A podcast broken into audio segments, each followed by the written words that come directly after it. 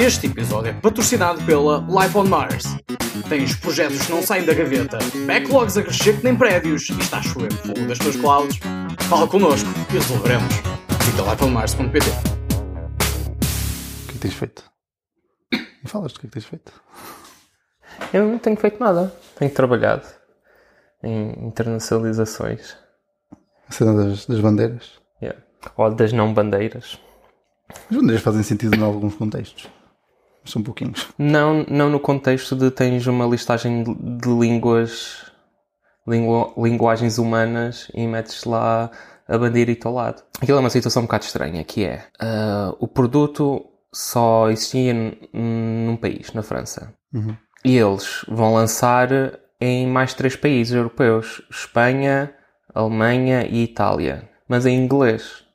Ok. E agora estão a tratar da internacionalização e localização do, do, do conteúdo e dos, dos workflows para italiano primeiro. É isso que eu tenho andado a fazer e está tipo na, no forno para sair. Então tens inglês e francês e italiano ou inglês e italiano?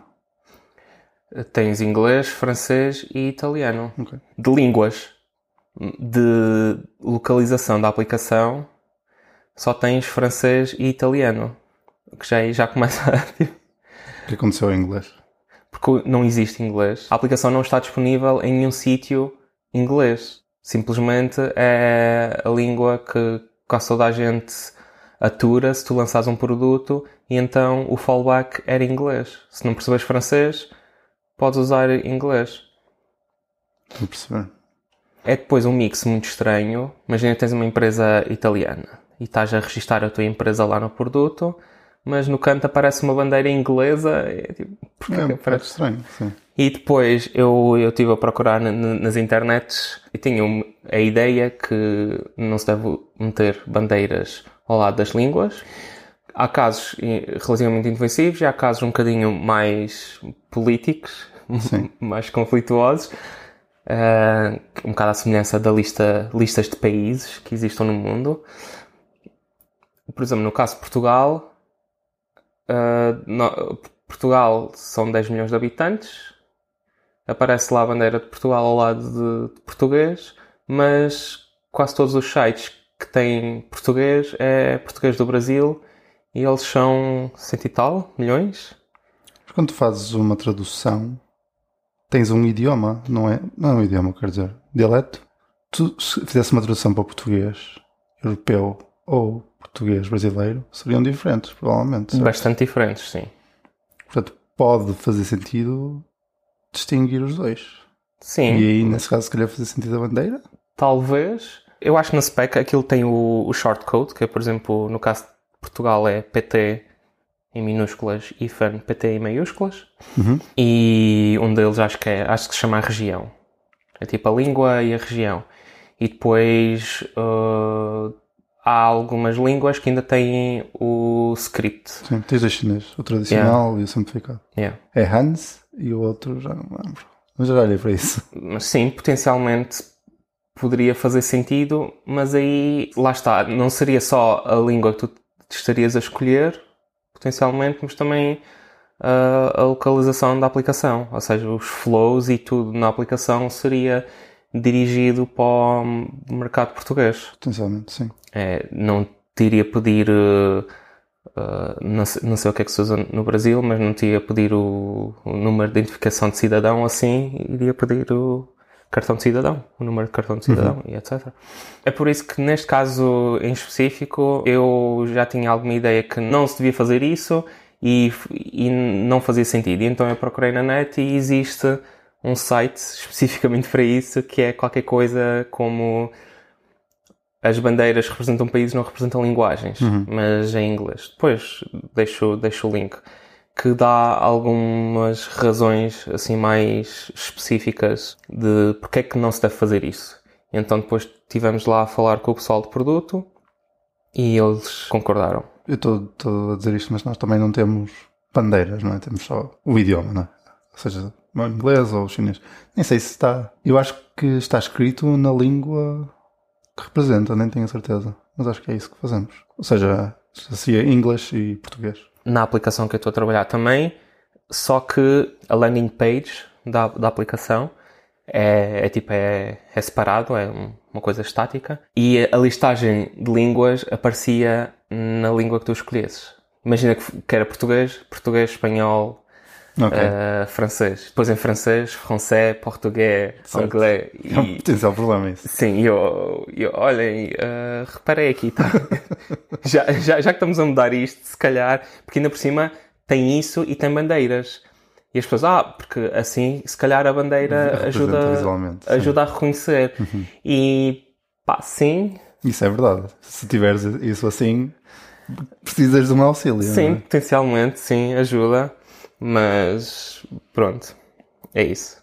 Eu, por acaso, não sei. Eu sei que nós temos uma drop-down, depois de já estás logged in, e tem lá a lista. Nós só temos, du- só temos duas traduções: é inglês e chinês. E eu tenho quase certeza que chinês está, está escrito em chinês. E já não sei, acho que é simplificado, não tenho certeza. Mas eu não me lembro o que é que tu vês na drop-down. Porque se eu não souber chinês, não sei se é ali que tenho que carregar. Porque eu acho que o que, estou- o que estamos a mostrar é a língua em que estás. E se for isso, tu não vais fazer ideia onde é que tens de carregar, não é? Uhum. Portanto, como é que se resolve isso? Metes um iconezinho ao lado? Ou metes na língua, Não, não, imagina, estás a ver o site em chinês, sim. não sabes chinês. Tem uma drop-down. Como é que sabes que tens de carregar naquela drop-down? Ah, o que, o que eu vi em alguns sítios, porque depois nós estivemos a procurar como é que vários sites fazem e havia um site que metia as bandeirinhas. Ah, depois outro não metia nada em lado nenhum.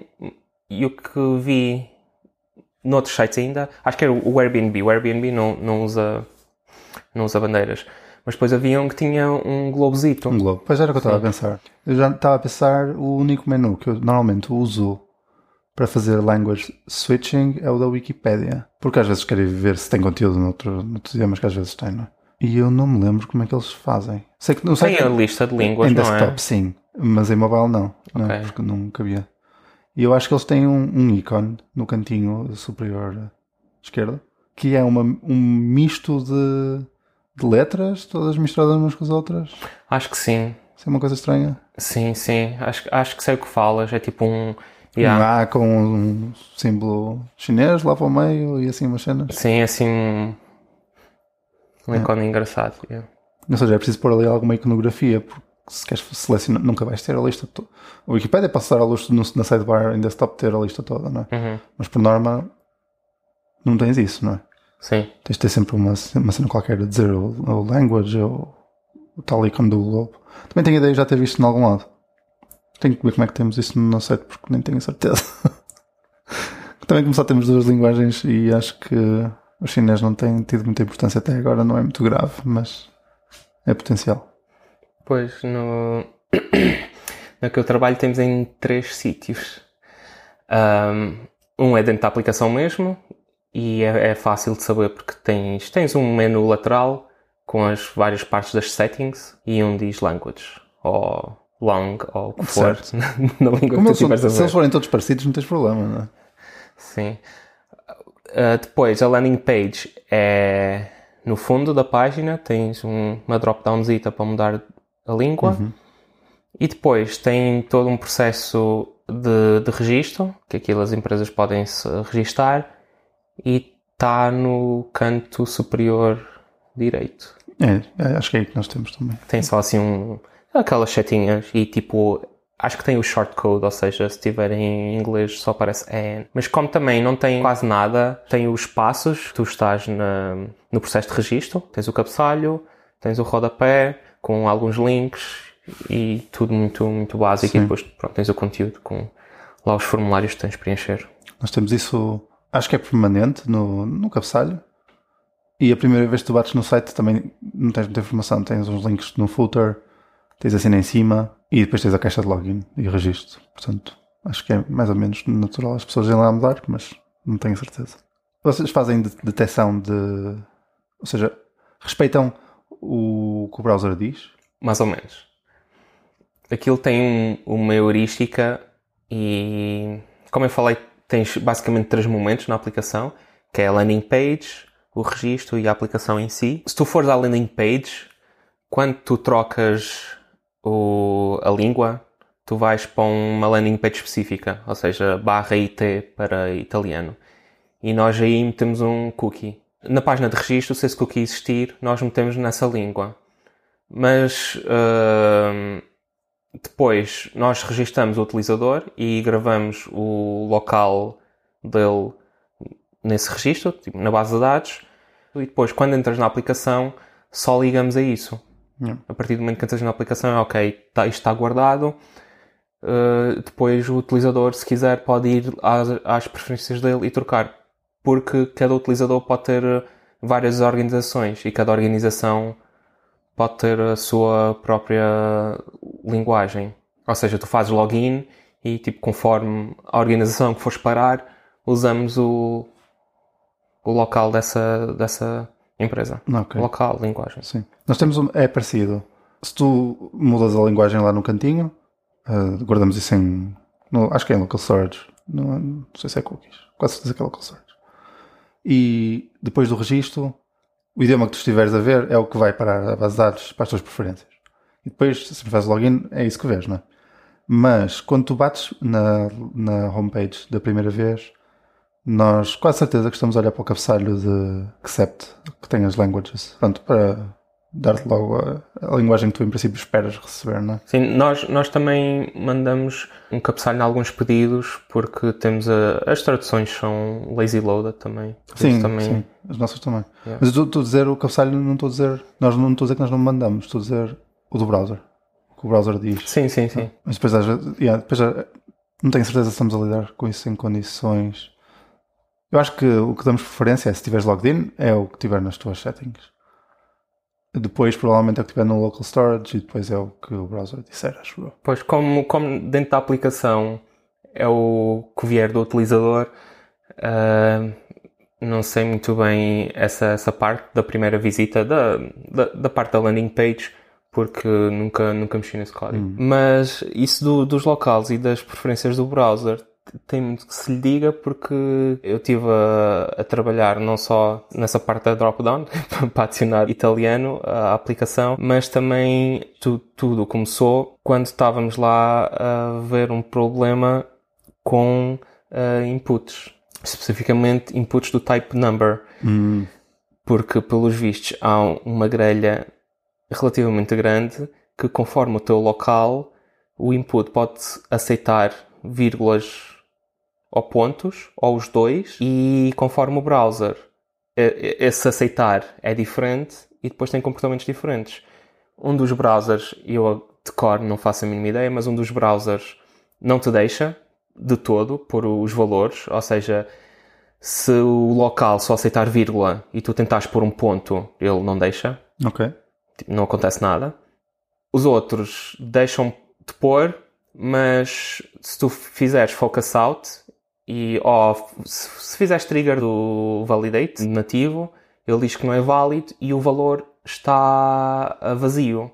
Porque como o valor não é válido, ele não grava. Nem sequer grava nada. Okay. Não, não grava para a propriedade HTML. Hum. E depois isto dá tudo. É, é tudo muito giro. Eu tive problemas semelhantes, mas não foi com input type number, foi com input type date. Que é mais ou menos a mesma coisa. Eu também já tive. Pronto. Que é o separador Normalmente no browser tens o, o picker. Eu acho que o que é suposto é ele gravar aquilo, ou seja, o que vai parar o value é suposto ser ano, traço, mês, traço, dia. E eu tenho ideia que em, em Safari não há drop-down, então nós tínhamos que fazer isso à mão. Já não lembro muito bem. Mas sei que também tivemos problemas desse estilo no, de localização com datas em vez de ser com números tive vários problemas no sítio onde eu estava antes, porque nós também tínhamos lá uns, uns date pickers, tanto para datas individuais como para intervalos de tempo. Tipo, uhum. ok, quero do dia X ou dia Y. Uhum. E aquilo estava a bater mal porque estava a gravar como se fosse meia-noite. Só, aquilo por dentro usava o moment e nós pensávamos que aquilo não estava a ligar ao, ao time zone, basicamente, que é, é só queríamos Olha, não sei, mas é tipo, só queríamos ir naquela data, não tinha hora, era o dia. Sim. Só que aquilo estava a ficar no dia anterior. Estavas a fazer contas, pois. a Yeah. E uma confusão espetacular. E depois também tivemos outro problema que, entretanto, já não me lembro, mas lembro-me de um que tive a semana passada. Que, mais uma vez, estamos a usar o Moment e estávamos a usar o Moment para ah, localizar eh, datas tipo em inglês SEP9, vírgula ano.